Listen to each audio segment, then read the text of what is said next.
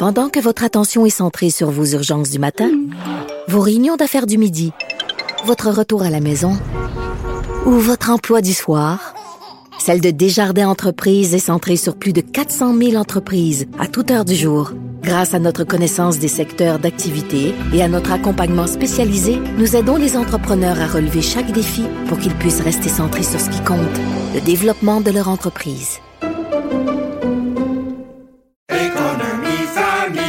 Ici Ricardo. Et Émilie, marchand d'IGA. On a envie de vous inspirer à bien manger. À moins de 5 la portion. Suffit de repérer les produits valeurs sûres et de les cuisiner avec une de nos recettes. Les valeurs sûres, c'est bien pensé, hein? Bien sûr! Détails sur IGA.net. Vous vous demandez si les plantes ressentent de la douleur? Ou encore, comment est-ce que les daltoniens voient le monde? Le balado en 5 minutes est pour vous. Explorez la science, l'actualité et l'histoire en un temps record. La Feu, en collaboration avec le gouvernement du Québec, est fière de propulser la série Balado en cinq minutes. Ne laissez pas les questions sans réponse plus longtemps.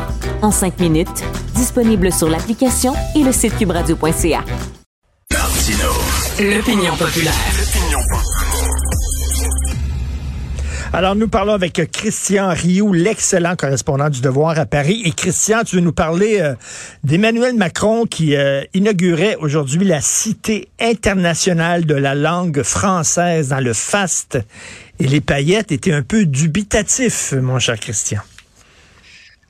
Oui, euh, oui, cher Richard, euh, en effet, un peu dubitatif, mais je, je, suis pas le seul. Hein, euh, euh j'arrive, j'arrive de là d'ailleurs. J'étais, j'étais là ce matin. Emmanuel Macron inaugurait l'ancien, l'ancien château de Villers-Cotterêts rénové, qui, qui, est une magnifique rénovation, où on installe là en ce moment, on vient d'installer la cité internationale, comme vous l'avez dit, de la langue française, qui est une espèce de, de musée sur la question, sur le thème de, de la langue française. Hein. Rappelons nous Villers-Cotterêts, quand même, c'est important de, rappeler, c'est le, c'est, 1539, euh, c'est François Ier qui signe une ordonnance qui dit que dorénavant, euh, la langue de l'écrit, la langue des écrits euh, officiels et la langue de la justice sera le français et non plus le latin.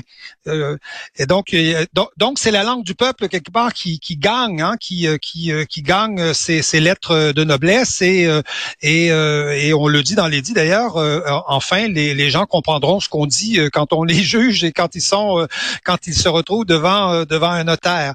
Et donc ce matin, évidemment, c'était l'inauguration euh, officielle. C'était euh, tout était beau, tout était en paillettes. Grand discours euh, de presque une heure de d'Emmanuel Macron sur les, évidemment les beautés de la langue française, l'importance de de, de de, de cette langue magnifique qui est un facteur d'unité. Alors, vous voyez, j'en j'en j'en j'en rajoute tout ça, mais tout ça flottant au-dessus de, je vous dirais, d'une espèce de vide qui est celui qui a toujours été celui d'Emmanuel Macron en matière de langue française. C'est-à-dire, on ne comprend pas comment, on n'arrive pas à comprendre comment il se fait que euh, ce qui sera peut-être ce qui va rester comme le, un des grands travaux d'Emmanuel Macron, hein, comme Mitterrand a eu ses grands travaux, la pyramide euh, du Louvre, euh, la grande bibliothèque, Macron, ça sera, ça sera la cité internationale langue française, le, le château de, de, de François Ier, et Or, s'il y a un sujet sur lequel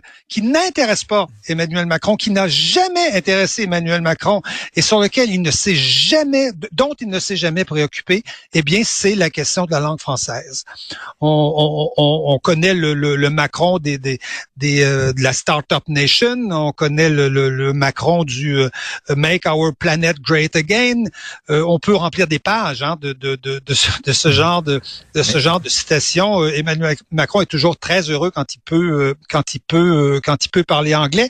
Et pour lui et pour lui la question de la langue française c'est pratiquement, je vous dirais, un, non-sujet. Il y a une espèce d'inconscience chez Emmanuel Macron euh, concernant tous les ravages que que, que l'anglais fait en France. Euh, aujourd'hui, certes, l'anglais n'est pas menacé comme au Québec, c'est pas une question de vie ou de mort comme comme chez nous, mais il reste que l'anglais grignote tranquillement, progressivement euh, la, la, place ici.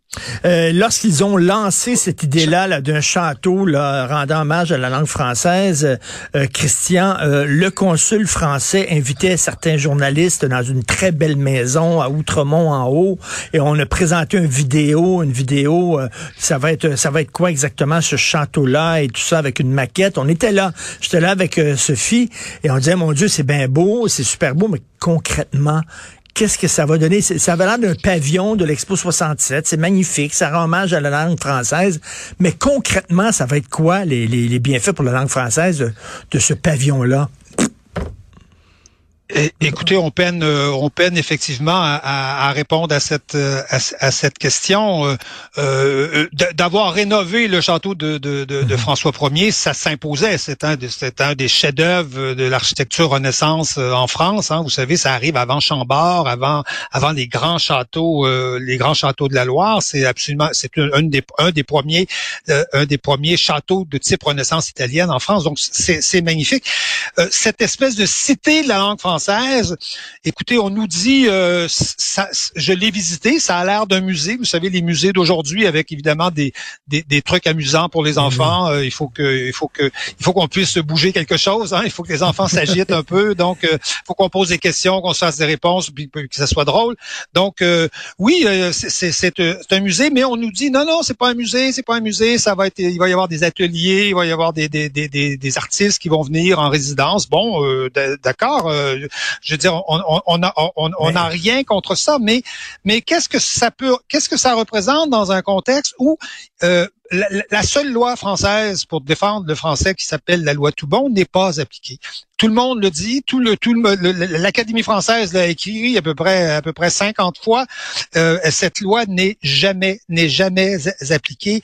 Euh, aujourd'hui, l'anglais gagne par exemple dans l'enseignement supérieur en France de manière absolument incroyable, au point où euh, deux semaines avant l'inauguration, Jean-Marie Roire de l'Académie française dans une dans une page complète du, du, du, du Figaro a traité Emmanuel Macron de Tartuffe.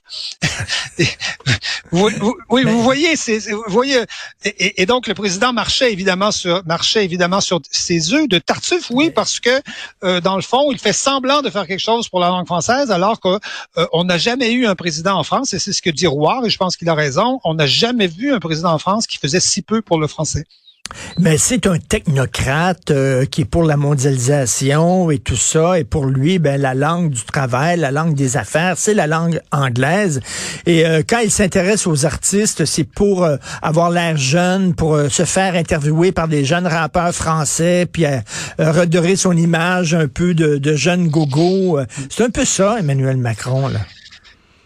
Oui, vous, vous, avez vous avez raison. Vous savez, euh, Emmanuel Macron, c'est euh, c'est ce que vous décrivez, mais avec un, un vernis qui, qui, qui, en, qui en imposait, voyez-vous, qui même sur le plan culturel pouvait euh, pouvait arriver euh, à en imposer. Mais on s'aperçoit aujourd'hui que, que, que que pour lui, la langue naturelle, la langue normale des affaires, c'est l'anglais, et que la progression de l'anglais pour lui n'est pas n'est pas n'est pas n'est pas visiblement un, un, un, problème, et que le, que le français se, se réduisent à une espèce de langue minoritaire euh, relativement marginale, alors que quand même, le français, c'est encore la deuxième langue de traduction dans le monde.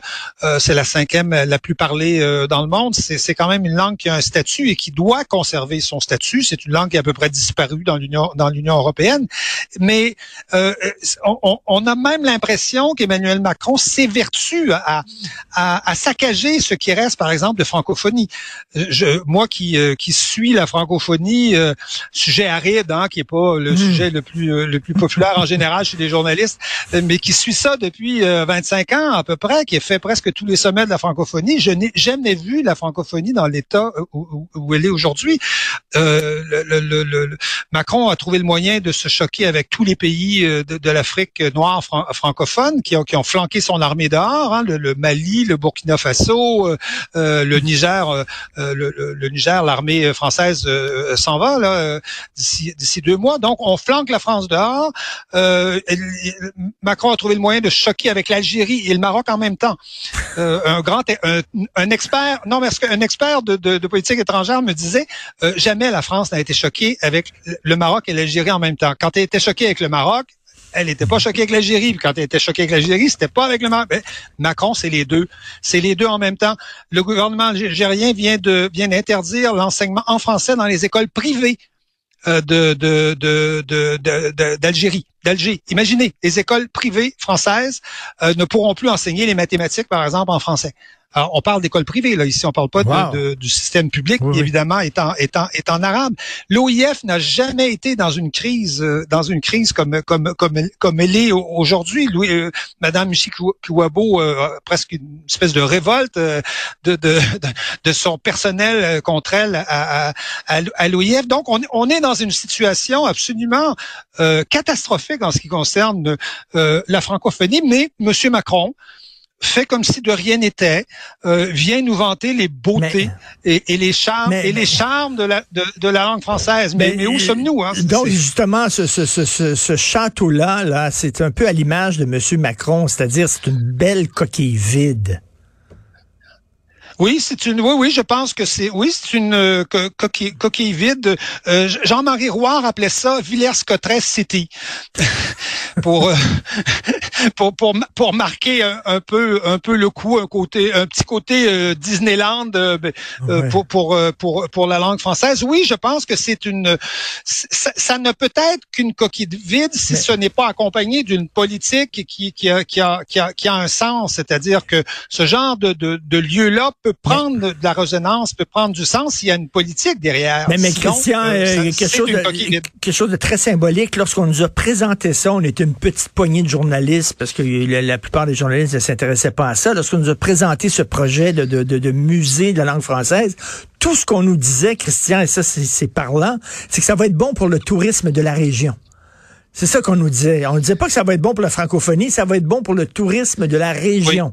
Donc, c'est ça. c'est un musée qui va attirer des touristes. On peut soupçonner Emmanuel Macron d'avoir, parce que c'est, il, en avait fait la, il a récupéré une vieille, euh, une vieille idée qui, qui datait depuis du début des années 2000, et, il en a fait une, promesse électorale en 2017, en, campagne présidentielle, en allant dans cette région, région qui est, euh, qui est une région euh, qui a souffert beaucoup et qui est une région qui a, qui a été, qui s'est, qui s'est désindustrialisée, et donc est une région qui a besoin de quelque part de, de, de, de, de se relancer économiquement, et c'est une région qui est très convoité par le par le par le Rassemblement national. Et donc euh, on, peut on peut on peut soupçonner enfin le maire même de Villers-Cotterêts est, est, est, du Rassemblement national et donc on peut on peut soupçonner que dans cette dans cette euh, cette promesse faite par Emmanuel Macron, il y avait évidemment des visées électoralistes. Euh, il semblerait que son épouse s'est emparée du projet par la suite et en a fait un peu ce, qu'il est, ce qu'il est, ce qu'il est, ce qu'il est aujourd'hui. Mais ceci explique cela. Merci beaucoup, Christian Rio. voilà. Euh, on peut vous lire bien sûr dans le Devoir. Merci. Bonne journée. Merci. Euh, c'est tout le temps qu'il me reste. Merci à Florence Lamoureux pour son excellent travail à la recherche. Jean-François Roy, excellent travail à la mise en ombre, à la réalisation. C'est euh, Benoît Dutrisac qui prend la relève. Nous, on se reparle demain. Passez une excellente première journée d'hiver. On se reparle demain 8h30.